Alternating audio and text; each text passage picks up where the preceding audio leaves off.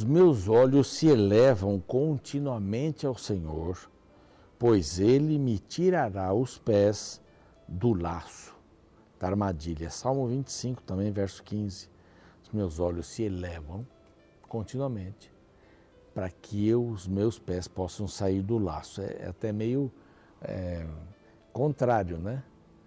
Eu olho para cima para os pés saírem do laço, é porque esse, esse laço aqui é, é, o, é o laço das armadilhas que Satanás coloca em nosso caminho. Eu não consigo enxergar uma boa parte delas. Tem umas que estão muito na cara, mas algumas são bem camufladas. Mas o olho, os olhos de Deus podem fazer isso, porque eu, por isso que eu olho para cima. Eu peço para Ele me ajudar a enfrentar as armadilhas desse mundo que, mundo que não são poucas. São muitas armadilhas nesse mundo. Pode acreditar nisso. São muitas armadilhas. E Deus está disposto a mostrar para você e tirar os seus pés desses engodos, destas mentiras de Satanás. É, é, muito linda a palavra de Deus, né? Esse é o programa Revivados por Sua Palavra. A palavra mais importante aqui é a base de todo o nosso enredo, contexto. A palavra de Deus enche o nosso coração, nos traz alegria, reflexão, justiça, misericórdia, graça. Essa é a palavra de Deus. E a gente está aqui todos, todas as manhãs, às seis horas, na TV Novo Tempo e às três horas do outro dia, três horas da manhã, na repetição. Estamos com, no Deezer, no Spotify, lá desde Gênesis 1 você encontra todos os capítulos. Estamos também no NT Play e estamos no YouTube. No YouTube o canal é Reavivados por Sua Palavra NT. Reavivados por Sua Palavra NT. Ali é o, é o canal, você vai, acessa, faz sua inscrição no canal e dá o seu like e leia, né? Leia, participe. É, é muito importante, tá bom? Então você já sabe como entrar nesta mídia social. É, nós queremos lhe dar um presente muito especial. É uma revista, um guia para estudar a Bíblia, que é um apoio dos Anjos da Esperança. É, os anjos são fantásticos, eles nos apoiam financeiramente com suas ofertas e através disso nós podemos fazer uma porção de coisas aqui no Novo Tempo. É? Os equipamentos, o pessoal, é, os cursos bíblicos e tantas coisas boas que a gente tem aqui. Tá bom? Essa revista é uma delas. Quer se tornar anjo da esperança? Está aqui um número de WhatsApp, você pode entrar em contato. E agora tá, está aqui a revista é, Curar ou a Cura do Pecado, uma revista muito bem elaborada. Tenho certeza que você vai gostar porque ela é bem didática. E é só pedir para este WhatsApp que aparece aqui na nossa tela. Tá bom? Já anotou? Muito bem. Peça a revista, ela vai chegar pelo correio. Chegar pelo correio. Bom, nós já entramos em Esther, vamos para o segundo capítulo. E eu espero que você não saia daí, porque já já a gente volta.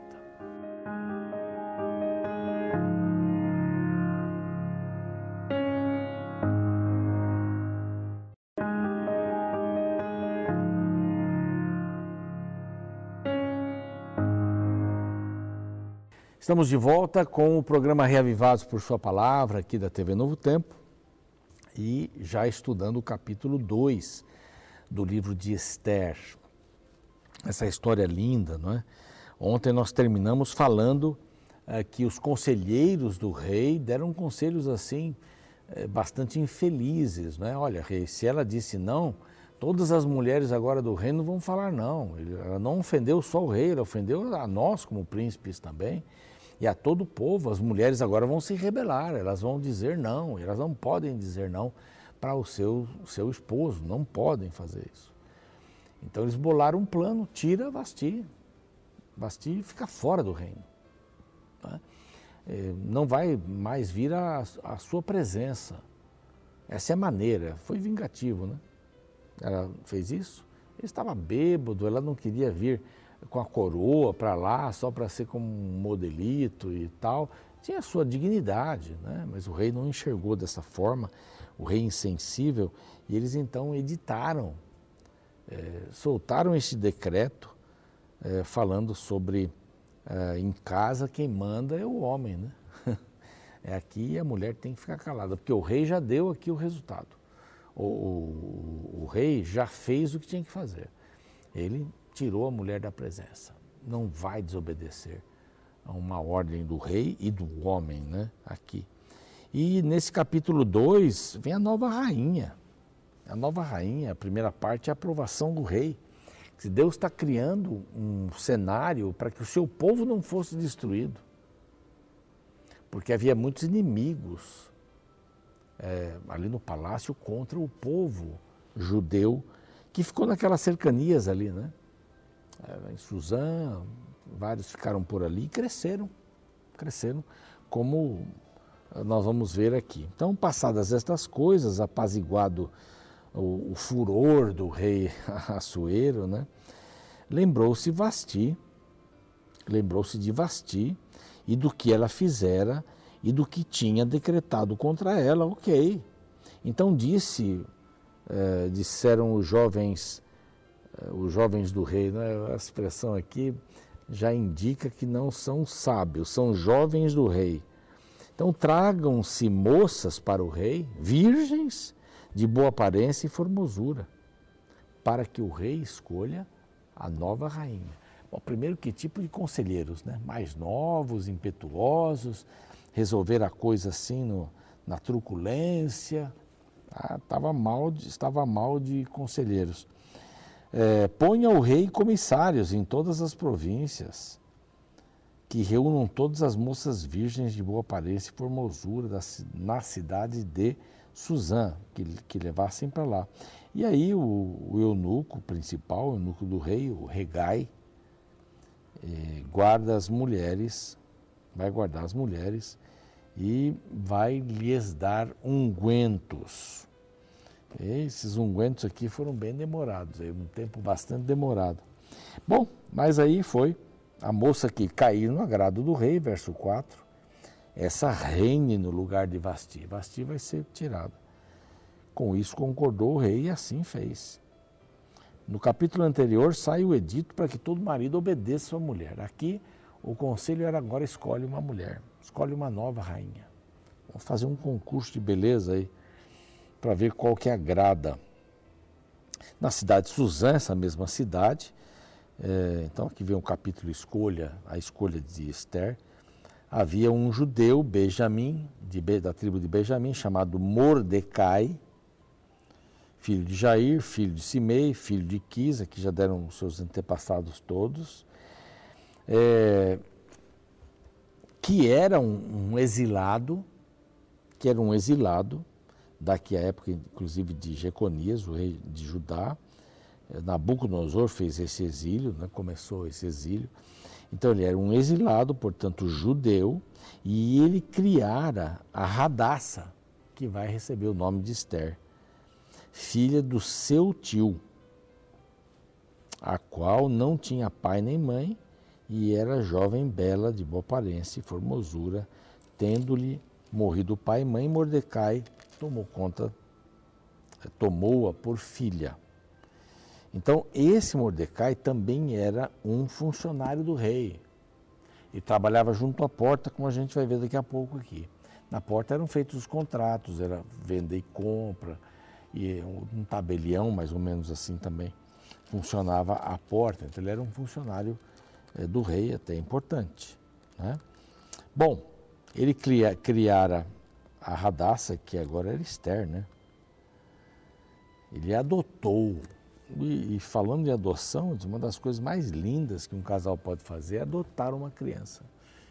Há muitas crianças sem pai nem mãe por aí, que precisam do amor, do carinho de alguém para abraçá-las, para conduzi-las para uma vida melhor, no sentido de ter alguém ao lado. Esse é muito importante. Ele adotou. Que, que atitude bacana. Bom, é, esse mandato foi divulgado, as mulheres começaram a ser trazidas para Regai, levaram Esther, que era muito bonita, até a casa do rei e a deixaram sob os cuidados de Regai. Esse Regai ficou encantado, era um eunuco, então, portanto, não tinha suas funções da, da genitália masculina, e, ele ficou encantado. A moça lhe pareceu formosa, alcançou favor perante ele, então ela era formosa por dentro e por fora a beleza de uma pessoa a gente encontra, claro, no rosto, tudo bem, mas dentro está a maior beleza. Há pessoas que no padrão da sociedade podem não ter a beleza externa, mas podem ter a beleza interna, que é o que vale. O coração alegre, diz a Bíblia, deixa o rosto mais bonito. Já ouviu esse verso bíblico? É isso mesmo, deixa o rosto mais bonito. Bom, a moça que, que, que foi cuidada agora, ele apressou a dar ungüentos para ela, devidos alimentos e colocou-a é, num quarto melhor, já desde esse início. Depois de um ano elas voltam, 12 meses, né? Mas agora vai dar aqui um parênteses sobre Esther. Esther não havia declarado seu povo, nem a sua linhagem para Mordecai, é, pois Mordecai, aliás, pediu que ela não fizesse isso. Então, Mordecai ia até a porta, que tinha um alto cargo, e se encontrava com as mulheres que cuidavam dela e conversava dessa forma, porque ele não podia ir até lá. Né? Ele ficava informando, e Esther ficava informando para ele o que estava passando. Bom, chegou o prazo, um ano. Seis meses, diz a Bíblia, que elas ficaram com óleo de mirra e seis meses com especiarias e com os perfumes e ungüentos em uso entre as mulheres, os de Paris, né? Por ali. Doze meses, hein? Doze meses. Então é que vinha a jovem ao rei e ela se dava é, o que desejasse para levar consigo da casa das mulheres para a casa do rei. Então, ela estava pronta. Esther, filha de Abigail, tio de Mordecai, é, diz aqui o verso 15, que tomara por filha e tal, explica a história. Chegou a sua vez. E diante do rei, de diante do rei, e nada pediu além do que Regai, eunuco, guarda das mulheres, deu para ela. Ela foi do jeito que estava é? preparada, claro. O rei amou, diz o verso 17 a Esther, mais do que todas as mulheres. Deus tocando no coração do rei, né? Uma coisa aconteceu e pôs a coroa na cabeça dela. Então o rei deu um grande banquete. Agora, o quarto banquete que aparece aqui, tem muitos banquetes nesse livro. Deu o quarto banquete a todos os príncipes, aos servos que estavam uh, por ali, era um banquete da rainha Esther, não é? é? Ele concedeu alívio às províncias, não precisavam mais mandar ninguém, e fez um segundo, uma segunda reunião com as virgens para aproveitar algumas delas para os haréns, tanto dos príncipes como o harém dele também, mas a mulher escolhida, a rainha era aquela, era uma só. Era uma só. Então Deus já está intervindo Deus já está intervindo, porque alguma coisa vai acontecer contra o seu povo. Era uma garantia, um apoio para com o seu povo. O pai de, de Assuero foi Dario I, ele foi muito respeitoso para com os judeus. Muito respeitoso. E os persas eram respeitosos pelas, é, pelos outros povos, diferentemente de Babilônia e da Síria, então nem se fala, nem se fala. Então ele, eles respeitavam, respeitavam inclusive a religião, não é? Bom, ela não falou que era da linhagem judaica. Não falou. Bom, é, Mordecai, que ia à porta né, trabalhar, né, sentado à porta do rei, o seu escritório, ele ouviu dois eunucos conversando que queriam tirar a vida do rei Assuero o Bigtan e o Teres. Eram dois.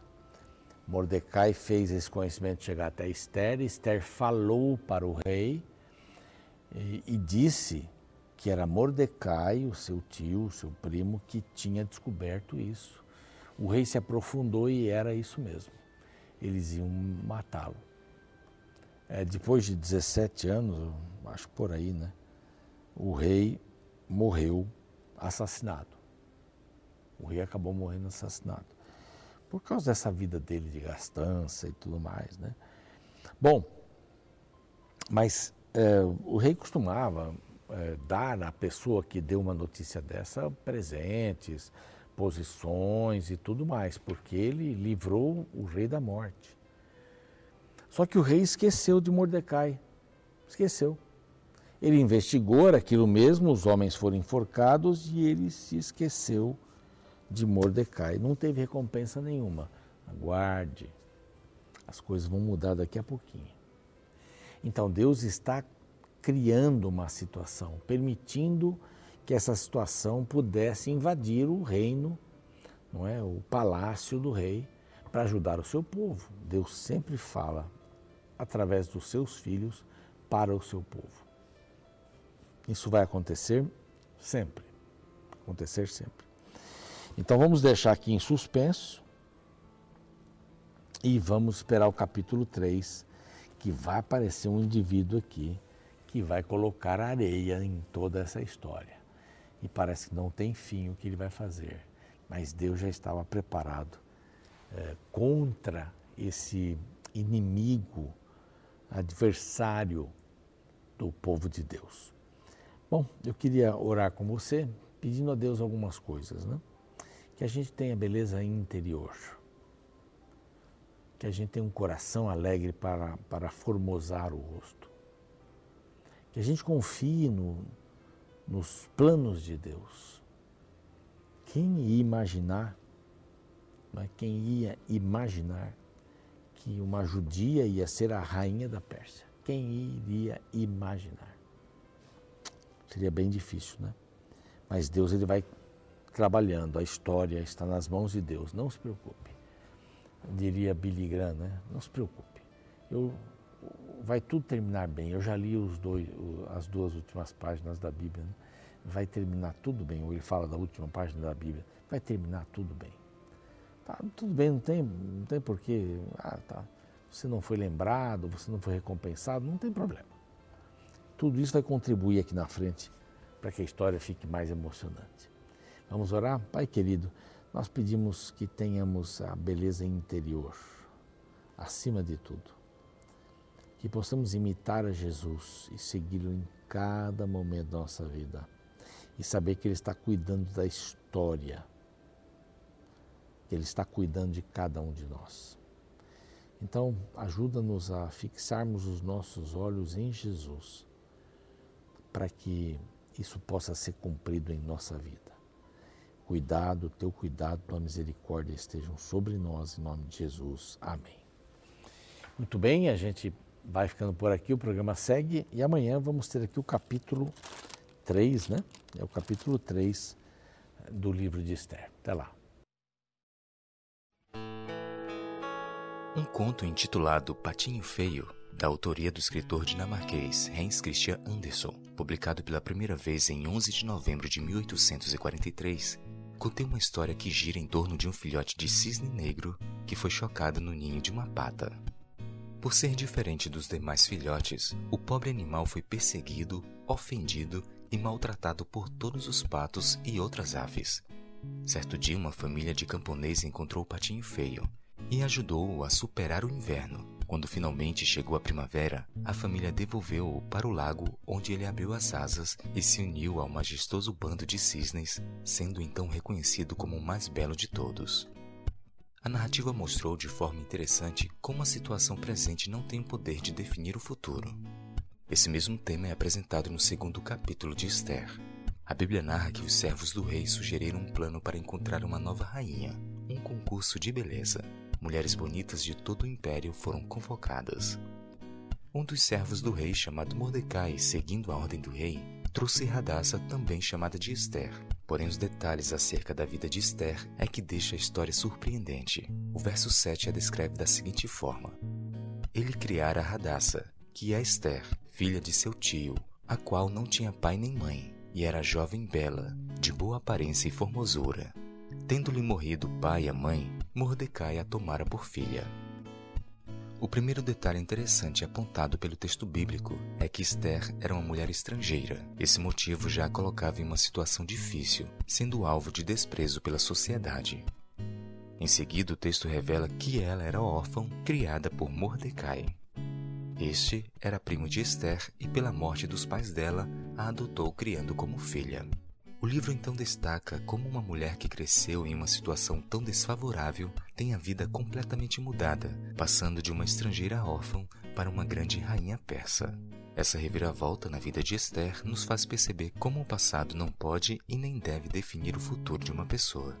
As situações são reversíveis, as rotas podem ser alteradas, e embora em todo o livro de Esther o nome de Deus não apareça uma única vez, é possível ver a sua mão guiando a história, elevando o humilde e abatendo o orgulhoso. A boa notícia é que o Deus de Esther pode ser o seu Deus. Ele pode mudar a situação presente da qual você se encontra. Afinal, como afirma a escritora Ellen White, Deus nos ama não baseado no que nós somos, mas o que pela sua graça podemos nos tornar.